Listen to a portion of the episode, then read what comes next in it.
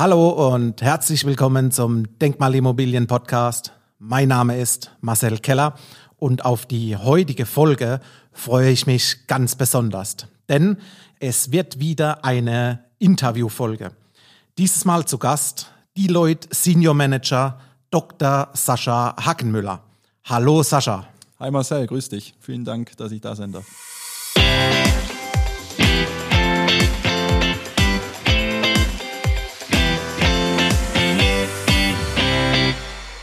Ja, der, der Dank geht an dich. Ich freue mich, einen Gast wie du hier begrüßen zu dürfen. Um die Zuschauer kurz abzuholen. Du bist kein Kunde bei mir. Du bist Richtig. nicht in Immobilien investiert. Wir kennen uns lediglich bisher auf LinkedIn. Wir haben uns einmal bei dir getroffen im Büro von Deloitte und einmal im Büro bei mir zu Hause. Und wir wollen heute reden, wie findet ein Entscheidungsprozess statt, wenn man in Richtung Immobilieninvest gehen will. Und das wäre das heutige Thema. Beruflich darfst du noch gerne ein, zwei Sätze zu dir sagen. Du bist Financial Advisor und Restructuring Service bei Deloitte, richtig? Genau, das ist die Abteilung bei uns bei Deloitte. Mhm. Also Financial Advisory ist quasi die ähm, obere Funktion und Restructuring Services ist ein Teil davon. Und wir kümmern uns um im Prinzip um alle Kunden, die irgendwie in einer unschönen Sondersituation sind, um es mal so auszudrücken. Also alles, was irgendwie mit Unternehmenskrisen zu tun hat, ähm, Unternehmenstransaktionen in Sonderverkäu äh, Sondersituationen etc. pp. Ähm, ja, ist momentan gerade eine spannende Zeit. Ähm, ja. Langweilig wird es momentan gerade nicht und ja, entsprechend darf ich mich persönlich jetzt gerade momentan nicht beschweren, dass ich nichts zu tun habe. Ja, ich sag mal, es gehen äh, Verlierer aus der Krise, aber du sitzt ja an Bord, wenn es auch die Gewinner die aus der Krise wieder rausgehen. Letztendlich äh, mach mal noch kurz einen Ausflug zu deinem Doktortitel, denn du bist auch Dozent, richtig? Richtig, ja. Ähm, ich habe damals schon mein Masterstudium äh, nach meinem Bachelorstudium berufsbegleitend absolviert. Ich war damals schon bei einer anderen Big Four Gesellschaft tätig. Mhm. Und dann hat man sich irgendwie so an ein Studium nebenher gewöhnt und dann dachte ich mir, nach meinem Master können wir doch gleich weitermachen. Und ähm, da gab es damals ein ähm, ja, Rechnungslegungsproblem oder eine Rechnungslegungsfragestellung bei einem Kunden von uns, ja. die mich dann irgendwo nicht mehr losgelassen hat. Und dann habe ich das eben berufsbegleitend über ja, vier, manchmal mehr oder weniger mühsame Jahre äh, bestritten und konnte dann die Promotion letztes Jahr 2019 abschließen. Und daraus kann ich jetzt natürlich, oder mit der Basis kann ich jetzt meine persönliche Leidenschaft, nämlich alles, was irgendwo mit Training, ähm, Vorlesungen halten, Gastvorträgen etc sehr gut verbinden und bin jetzt eben an zwei Hochschulen in München äh, nebenher Gastdozent im Wo bist Bereich, du da?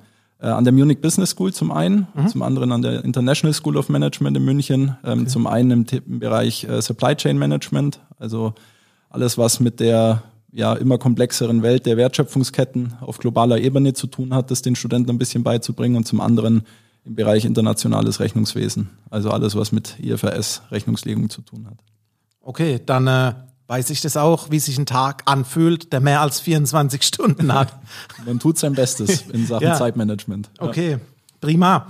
Lass uns mal einsteigen, dass die Kunden ein Gefühl bekommen, wie läuft genau ein Investitionsprozess ab dem Kennenlernen statt.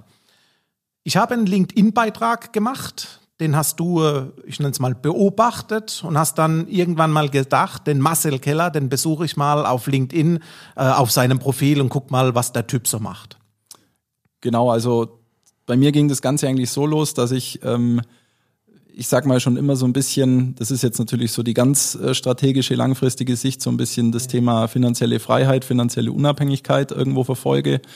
Mhm. Ähm, ich sag mal, da sind Immobilien natürlich ein Weg dahin ähm, den man sich da ähm, angucken kann. Und äh, während der ganzen Covid-Zeit habe ich mich mit dem Thema einfach intensiver beschäftigt und bin da wirklich auch in mich gegangen, ob das eben was für mich wäre oder halt eben nicht.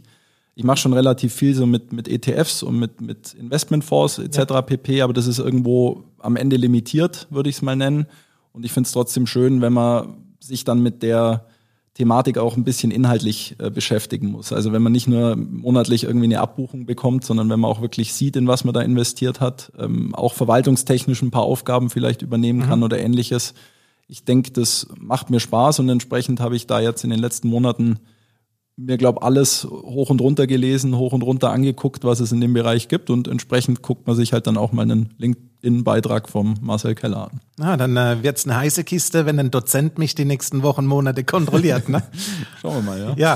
Ja, äh, auf deinen äh, Besuch auf meinem Profil habe ich dich angeschrieben und gesagt, Mensch, äh, lass uns doch mal kennenlernen oder man trifft sich ab und an wieder auf LinkedIn. Da hast du gesagt, ja, äh, wir können uns bei dir mal bei die Leute im Büro treffen, machen so ein erstes ein easy Kennenlern-Talk.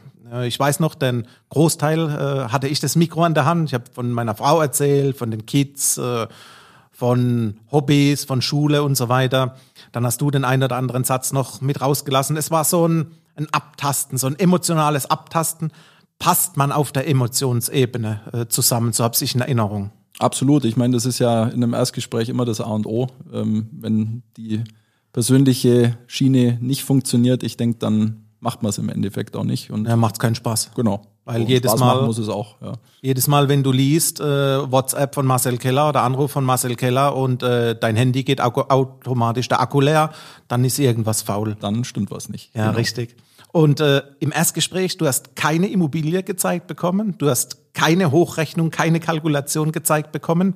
Äh, ich weiß gar nicht, haben wir irgendwas auf dem Blatt geschrieben? Kannst du dich erinnern? Also meines Wissens nicht. Nö, wir haben das relativ äh, persönlich gehalten. Ja. Ähm, und ich glaube, das ist auch richtig so. Ich bin ja. zwar ein Zahlenmensch und ein Analytiker, würde ich von mir selber behaupten, aber die persönliche Schiene setzt dann doch irgendwie das, das Fundament äh, für das potenziell gemeinsame Vorgehen und das hat da, glaube ich, ja. ganz gut funktioniert an dem Abend. Ja, du, du wolltest noch wissen, ich sag mal, meine letzte Angestelltenposition habe ich bisschen erläutert und äh, wie mein Immobilieninvestment bisher rückwirkend in die Vergangenheit funktioniert hat. Genau, das ist mir halt immer extrem wichtig, weil ähm, es ist immer schwierig, wenn Leute jemandem was verkaufen wollen, was sie selber nicht tun. Da habe ich immer ein ziemliches Problem damit, weil dann fehlt es entweder an Überzeugung oder halt eben an Erfahrung. Und ja. eins von beiden ist, ist im Zweifel immer schlecht. Ja. ja. Entsprechend ist mir das immer extrem wichtig, wenn ich mit Leuten spreche, die mir was verkaufen wollen, ob sie es entweder selber machen oder ob sie halt ja, Unmengen an Erfahrung in dem Bereich haben. Ja, ich sehe ich seh das genauso ähnlich.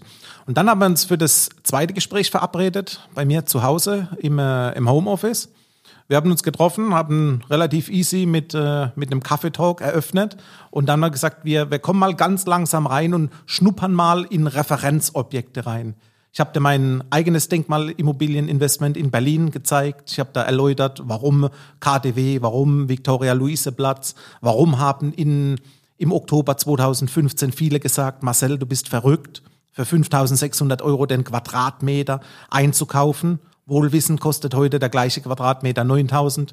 Wir haben einen Ausflug nach Leipzig gemacht, wo ich investiert bin. Und ich habe dir einfach mal 15 Objekte gezeigt äh, auf der Denkmalebene in verschiedenen Großstädten. Wir waren mal in Karlsruhe, wir waren in Berlin, wir waren in Frankfurt, wir haben so eine kleine Roadshow getätigt. Und dann hast du gesagt, jetzt brauche ich Zahlen.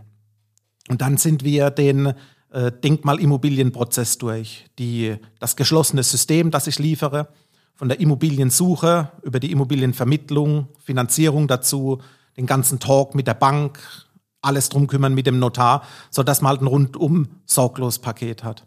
Und der nächste Step, dann hast du funkelnde Augen bekommen, dann kam die Zahlentapete. So ist es, genau. Ja. Und äh, dann hat man gesehen, jetzt, äh, jetzt kommt der Dozent, jetzt wird mal strategisch geprüft, äh, warum funktioniert es überhaupt. Mhm. Und dann habe ich einen Satz von dir im Hinterkopf noch. Du hast zu mir gesagt, heute denke ich das erste Mal über eine Exit-Strategie nach.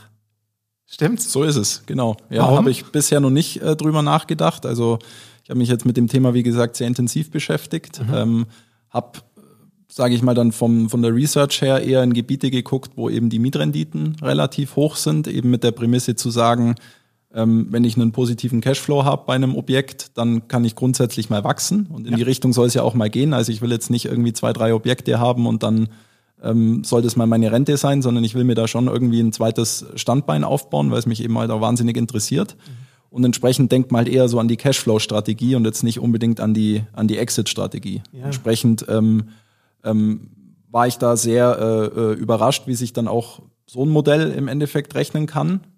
Natürlich komplett anders und natürlich unter der Prämisse, dass man im Endeffekt nach, nach zwölf Jahren verkauft, nach der steuerlichen Abschreibungsfrist von einer Denkmalimmobilie aber ist halt mal was anderes und das muss man dann mal entsprechend sacken lassen. Ja. Ja, ich hatte vor kurzem einen Interessent äh, von Microsoft, dem war auch die Exit-Strategie so nicht bekannt, sondern immer nur, viele nennen es ja die Cashflow-Strategie. Auf der Aktienseite nennt man es Buy and Hold. Das heißt, wir, wir halten das äh, Objekt bis ein St. Nimmerleinstag, wir verschulden das und es wird tatsächlich unsere Immobilienrente abbilden. Aber parallel die Exit-Strategie, die kann gerade für uns, äh, ich nenne es junge äh, Wilde, äh, interessant sein, weil man halt mit seinem begrenzten Eigenkapital ein extrem hoher Hebel draufsetzen kann. Und das ist äh, mathematisch bewiesen. Wir haben zudem das Niedrigzinsniveau, wo man für Pi mal Daumen 1 bis 1,5 Prozent schön investieren kann und verdoppeln allein mal hier schon mal auf der Mietebene diese, diese Verzinsung. Und das macht halt Spaß. Absolut, genau. Und äh, wir sind nun an der Stelle, dass wir zwei Gespräche hatten. Die Beweise sind mal geliefert auf der Objektebene. Auf der kalkulatorischen Ebene sind wir auch relativ weit, dass es funktioniert. Wir haben die Zahlen noch nicht detailliert auf dich umgelegt, sondern wir nehmen uns jetzt die Zeit, die es benötigt, um, ich nenne es so, die nächsten Steps zu gehen. Und wir wollen heute darüber reden, was werden jetzt die nächsten Steps sein? Was ist einfach gefühlt wichtig, dass man denn den Case abrundet und erfolgreich zu Papier bringt? Wie, wie sind da deine Gedanken? Also zum einen habe ich einfach den Gedanken, ähm, dass es am Anfang, da ich jetzt noch nicht in Immobilien investiert bin, erstmal wichtig ist, irgendwie ein Netzwerk sich zu schaffen und aufzubauen. Und äh, ich sage mal, dein Netzwerk ist, glaube ich, ziemlich enorm in dem Bereich. Also was zum einen Richtung Bauträger geht, was Richtung Finanzierungspartner geht. Ähm, das darf man einfach nicht unterschätzen, wie, wie wichtig das gerade, glaube ich, am Anfang von so einer Thematik ist. Ich glaube, wenn man dann das erste Objekt oder das zweite Mal gekauft hat, dann hat man sich ja irgendwo so eingeschwungen in so einem Prozess und dann tritt man vielleicht auch ein bisschen selbstsicherer auf und hat schon ein bisschen Erfahrung gesammelt. Aber ich glaube, gerade am Anfang ist so dieses, wie du es gerade genannt hast, rundum sorglos Paket einfach ähm, nicht zu unterschätzen. Und ja. äh, ich glaube, das liefert einfach einen, einen, einen schönen, sauberen Einstieg für mich. Das ist ein so ein Grund, warum ich jetzt da eben drüber nachdenke, wo ich einfach sage, jetzt das erste Objekt, da vertraue ich jetzt lieber mal auf die Erfahrung von jemandem, der das schon ein paar Jahre macht, anstatt dass ich mich jetzt da selber mal selber mal dran versuche. Obwohl ich jetzt auch meine Bank hätte und so weiter, aber es ist trotzdem schöner, das im ersten Moment mal, mal aus einer Hand zu bekommen. Das ist für mich einer der Hauptgründe jetzt, warum wir, warum wir hier im Endeffekt sitzen. Ja. Rundum sorglos Paket klingt zu leicht und zu einfach und zu selbstverständlich. Lass uns das rundum sorglos Paket aufbohren. Was, äh, was liegt in dem Päckchen drin, das rundum sorglos macht? Gut, wie gesagt, also erstmal muss man ja heutzutage ein gutes Objekt finden können. Richtig. Der ähm, Marktzugang? Der Marktzugang ist Aha. das eine.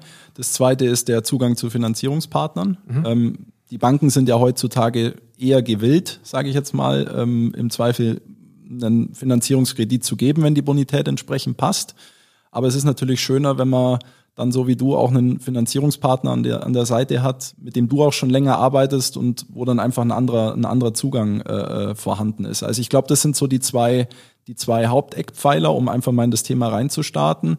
Und dann natürlich alles, was auch hinten dran hängt, also den Prozess dann entsprechend zu begleiten, ähm, vielleicht noch einen Notar zu kennen, der dann auch noch in dem Prozess ähm, ähm, dabei ist. Und ähm, ja, also ich glaube, das äh, und ich glaube, das ganze Thema äh, Verwaltung ist ja auch noch so ein Eckpfeiler, den du entsprechend ähm, erfüllen und Richtig. betreuen kannst.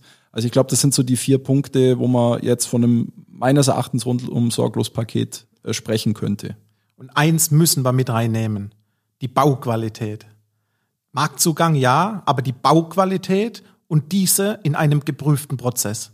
Das ist äh, für mich neben der Lage, ist die Bauträgerprüfung das A und O. Wir kaufen im Altbauzustand. Wir kaufen bildlich gesprochen die Ruine, um es äh, dramatisch zu machen.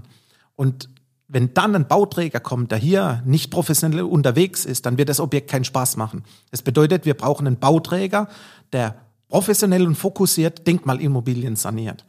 Der es zulässt, dass ein TÜV ein baubegleitendes Qualitätscontrolling macht. Das heißt, der TÜV geht mit dem Klemmbrett auf die Baustelle, der TÜV prüft, was der Bauleiter, was der Architekt in Anführungszeichen verspricht zu leisten. Aber der TÜV geht rational und neutral drüber und sagt, hast du nicht gemacht, nacharbeiten.